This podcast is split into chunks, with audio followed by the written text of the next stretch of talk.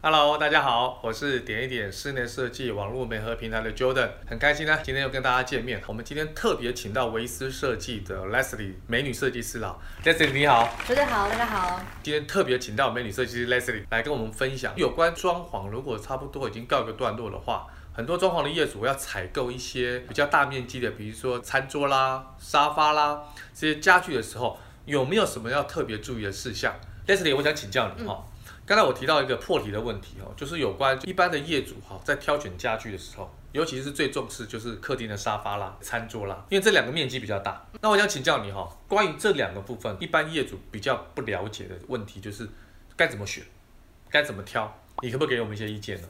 好，是这样子的，其实这两个沙发或是餐桌啊，它量比较大。所以，如果你想要形塑一个风格的话，就变成说你要先去挑选适当的风格的家具。客厅跟餐区其实它就是几乎都在同一个空间。以往我们都是三房两厅，有时候你买错家具了，还不见得说会这么造成风格上的紊乱。但是今天呢，如果说是像十五到二十平那种小宅，我是蛮建议说会有两个大重点是大家必须要先。哎，大家注意听哦，有两个大重点哦。对，第一个是比例。比例呢，不见得就是它的尺寸哦，颜色上的比例、形体上的比例、沙发它的比例，比方说坐身、它的椅背的一个高度、它扶手的一个蓬度，它其实就会造就它整个家具的一个比例。那颜色上面，比方说布料，布料有些是混纱，它可能会有一些不同的渐层色在里面。好，如果说你把这些的比例、尺寸、颜色上面都掌握好的话，它其实就可以创造出我说的第二个重点，就是和谐度。你对的东西放到一个对的空间，它整体上的和谐度就会比较完美。哦，那是你刚才提到一个很重要的关键哈，比例啦、尺寸啦、颜色啦，嗯，最重要就是和谐度。对，没错。接下来我想要替一些装潢的业主跟粉丝啊，请教 Leslie 啊一个蛮好玩的问题。以前装潢差不多三分之二的时候，我们的装潢业主啊就会请设计师啊一起去挑选家具。可是呢，我发觉现在有很多的装潢业主呢是现在装潢前买好了家具，然后跟设计师说我们要以这个家具为主，我们设计的风格要围绕着这个家具。像这两种问题的话，我们个别要注意的事项有哪些呢？呃，其实呢，正常的状况之下，就像就在你说的，其实是在工程期在三分之二的时候，屋主其实已经去过非常多次的工地，因为我们整个施工工期都蛮长的，都三四个月嘛，嗯，所以说他每每次去监工或者是在感受整个家庭氛围的形塑的时候，他其实已经知道他客厅的尺度是多大，他适合什么样子的家具，去挑选的时候，他比较有办法去想象跟感同身受。那其实您刚刚说的啊，就是现在有蛮多的屋主，他会先选购好了，请我们去配合那个沙发去做居家的一个风格规划。那其实这样对我们来说，其实不见得是一个坏事。真的吗？我一直认为说这样的屋主，因为他比较有自己的想法哈，会不会造成设计师在设计风格上的一些障碍？哦，原来不是哦。其实这样子我们更容易抓到他喜欢的样式。哦。比方说，如果他选了一个沙发，我们可以借由沙发的一个款型或颜色去发散式的设计到我们的沙发墙。好，如果是这样子的话，其实就可以去凸显他喜欢的那个沙发当主角。我们的背景墙尽量去做呃简化的设计，颜色上面也可以跟他选购的沙发更协调。哦，比较复杂一点的，有设计感的东西，我们用简化的东西去凸显它。对，这个是蛮好的一个建议啊。所以说你选购了也不用太担心，你只要跟设计师说照片颜色最好是，如果说他有在门市上面展出的话，其实我们设计师都还是会特别去看一下，把它的风格再带回到我们的居家规划里面。了解，还有一个小问题就是说，像这种以家具为主，有没有针对上沙发的有一些注意的东西？不管是功能性啊，或者是一般现在粉丝网友，包括装潢的业主，都很想了解说，那我这样的一个空间，我这样的一个氛围，我到底要搭配什么样的沙发？到底要搭配什么样的颜色？或者是它有什么样的功能机能性？尤其是我们台湾人哈，可能对这沙发的要求跟欧美国家的人又不太一样，这点你们什么样的建议？其实呢，选购沙发的时候有四个重点。第一个重点就是你的使用习惯。如果说我们长时间在沙发上追剧、打电动的话呢？哦，现在这种人特别多。对啊，如果说你是呃在沙发上时间待很久的话，我是蛮建议说你在坐车这边可以选稍微深一点点的。因为其实，在台湾的品牌或是亚洲品牌来说，它其实是针对我们亚洲人的身形去设计一身跟椅背的款式。那如果是国外的品牌，因为它会针对外国人的身形跟生活习惯去做设计，那这个时候你就应该去注意一下，平常自己在沙发上面做哪些事情，跟待的时间有多久，而去选购适合你自己的一个沙发款式。那第二点呢，就是家庭成员，这很重要。有两种小孩呢，他其实会左右你选择沙发布料的一个两两种小孩啊。对，小孩有两种，小孩跟毛小孩。哦，小孩跟毛小孩，对，也是也是。这两种小孩，他其实都会干涉到你的沙发的一个面料选择。如果说即将有小朋友要出生，或家里已经有小朋友了，建议是选用上皮料，它比较耐污，比较好打理。那如果说家里是有宠物的话，一定要在选择沙发款式之前，赶快先询问这样子的布料可不可以替换成猫抓布或是猫抓皮，这样子才会延长沙发的使用年限。哦，所以说有针对宠物的这些皮料就对了。对，没错。哦，这个点我倒不晓得哎，这个是一个给广大粉丝网友还有装潢业很好的一个知识啊。我们刚才讲到家庭成员们，对，有一个需要注意的地方就是我们沙发的椅脚。啊、哦，椅脚，嗯，哎，怎么说呢？沙发椅脚，因为它支撑比较大的量体，它通常都是用不锈钢或者是木作胶，嗯、它可能会稍微外面一点。那这样子的一个设计啊，其实对于呃小孩或者是老年人来说会比较不友善。哦，有安全上的疑虑。对，我会比较建议你去选择比较内缩的一个椅脚款，其实是会比较好。再来，有些厂商啊，它是比较贴心，它会在椅脚上面包覆皮革，就是你真的真的不小心去踢到了。它的疼痛程度也会比较减缓。哦，这个很重要，因为有时候啊，老人家哈可能行动比较不方便，小朋友可能年纪小也不了解。如果说不小心踢到的话，外面的金属它如果有包覆一些布料的话，尤其是皮布料的话，也许可以减缓那个冲击力。哎，这是一个很好的安全的考量。嗯，那还有我们什么要注意的呢？第三点的话就是既有条件的限制。什么叫做既有条件的限制？比如说夹层屋，比如说小户型。夹层屋的话，因为它要做夹层，所以可能有一部分的屋高会比较低。如果刚刚好你的客厅是在低天花区的话，我是蛮建议你们可以选择低矮背款式的沙发。哦，低矮背就是说它的靠背没有那么高。对，它会让你的视觉上会比较通透，比较不会觉得这么拥挤。这是一个小小的小技巧。这个我觉得也蛮关键的，因为我们台湾人哈。好像对于低的椅背的这种沙发比较接受度没那么高，因为他感觉到好像脖子哈都没有支撑到哈，好像低背看起来比较有美感。没错。但是使用起来总是觉得哦，好像不是那么到位，尤其坐久了会酸腰啊、肩膀啦、啊、脖子啊都会酸痛。那是不是有机能性的这种沙发可以让我们选择呢？大部分的人其实都没有办法接受低矮背，对，但是它真的很美，对不对？对。所以现在蛮多的沙发厂商，他去做低矮背的。呃，外围去做高的一个靠垫去辅助，另外还有一种，它是比较机能款型的，嗯、就是说，如果你会长时间待在沙发上看电影的话，或是你会做一个午休的动作的话，它可以把你的靠垫往后，它可以放高，等于说那个靠垫变成是靠到你的背部跟你的脖子，对不对？那无形中你的坐身就变深了。对对对对对，因为你的宽度就变得比较深了，比较大了。对，Okay. 所以就变成说靠垫放高的时候，它就会支撑到我们的颈椎、背部。那你在上面做休息的时候就不会这么的痛苦。哦，所以跟大家分享，如果你买到低矮背，不用担心，告诉你的设计师，我虽然要低矮背的美感，但是我要有高的技能需求哦，让脖子啦、我的肩膀，甚至我的背部都要有支撑到，就是我两种我都可以兼顾了。对，哦，太好了。那还有没有怎么注意的地方呢？第四点其实就是风格。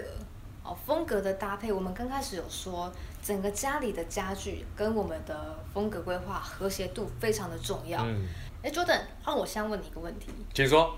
如果今天你跟太太一起去挑沙发，你要的东西，你要的氛围感受跟太太完全不一样的时候，你该怎么办？哦，这个问题实在是很难回答，好像我之前也发生过这个问题啊，不知道怎么办。太太喜欢布料的慵懒感，但是你有时候要宴客。你喜欢那种皮革面的？对呀、啊，比较大气呀、啊，看起来比较有质感啊。可是太太注重的是机能性啊，因为布料比较好整理啊，嗯，也不用常常上油保养什么之类的，到时候只能妥协啊，不然怎么办呢？其实不用妥协，也不用吵架。真的吗？那怎么办？皮革面跟布料分别对两种小孩来说是非常好打理的，对不对？对对。老公跟老婆他们对于不同的布料的感受分为不一样的时候，嗯、有沙发厂商他推出的就是半皮半布的这种滚边型的沙发形式。沙发里面也有皮革，也有布料。对，它是椅背跟坐垫。对。就是一半皮一半布。看您的需要或是场合的需要去做一些风格不一样的调整就对了。对，也就是说你一个家你可以有两种风格的感受。对啊，我其实有很多的变化哎，嗯，而且就是根据我宴客或是我自己在居家的功能性，我可以做很好的调整跟调配。所以刚才 Leslie 跟我们分享哈，挑选沙发的这个四个很重要的关键啊，希望各位粉丝呢，还有装潢的业主呢，能够了解到这四个就是你选择的关键。小技巧，把它记起来，跟你的设计师讨论。我相信你一定可以挑到属于你的想要的沙发，而且是让你整个氛围能够提升那个质感的沙发。哎，接下来我想要请教 Leslie 哈，一般我们在装潢的时候，有时候预算不够，那是不是可以透过这些软装，包括我刚刚提到的沙发、餐桌，能够弥补这个部分，让这个家里的和谐度或者质感也能够提升？现在蛮多屋主他选购的是新成屋。那新成屋其实稍微打理一下，天花板定定，油漆漆一漆，它其实就可以入住了嘛。那沙发、餐桌这两大项的家具啊，该如何去彰显它的家庭风格？比如说今天我想买个沙发，那你在没有设计师的帮助之下，你应该先去丈量你的沙发墙的长度。那比方说你的沙发墙三米。你千万不要到沙发厂商那边去说，哎，我要一组三米的沙发，会非常的不好看，也会让你的视觉上非常的拥挤。建议建议在旁边多留一个四五十公分桌机的一个宽度。哦，就预留就对了。对，嗯、即使你不放桌机，整面墙有适当的留白，才会是最完美的。哦，所以不要把它做好做满。对，这是千万 不要做好做满。这个是一般没有找设计师自己购买沙发的业主可能忽略的小注意的。对对对对对对对。那还有呢？再来呢，沙发。不用成套，不用成套，因为现在大部分都是小家庭嘛，买了一组三人座的沙发，可是有时候可能会有爸妈会来访，客人可能会来访，这时候怎么办？不够坐，对，其实可以去买一组跟这个款式稍微不一样的一个主人单椅，这样子去做配置，再来可以利用一些抱枕。抱枕上面的一个图案花色，尽量可以去挑选一个比较活泼。如果你不会选择颜色，让整个氛围比较协调的话，建议可以先去从沙发布料的颜色去做延伸。如果你今天买了一套水蓝色的沙发，你可以去找比它再淡一些或深一些的沙发布套，哦，去做装点。哦、OK，是不是这种也是类似一种跳色的做法？跳色的话，它会比较跳脱整个颜色色系。所谓的跳色，可能就是淡蓝色沙发去配置一个姜黄色，或者是比较鲜黄色的。了解了解，跟我们刚才讲的就不太一样。对，我们刚才讲的是你真的都不知道怎么搭配的时候，那是最保险的做法。对。OK OK，哇，我们刚才已经跟 Leslie 聊了很多有关这个沙发的配置哈。当然，主流还是要问一下哈，台湾人都喜欢买一些现在主流的 L 型沙发。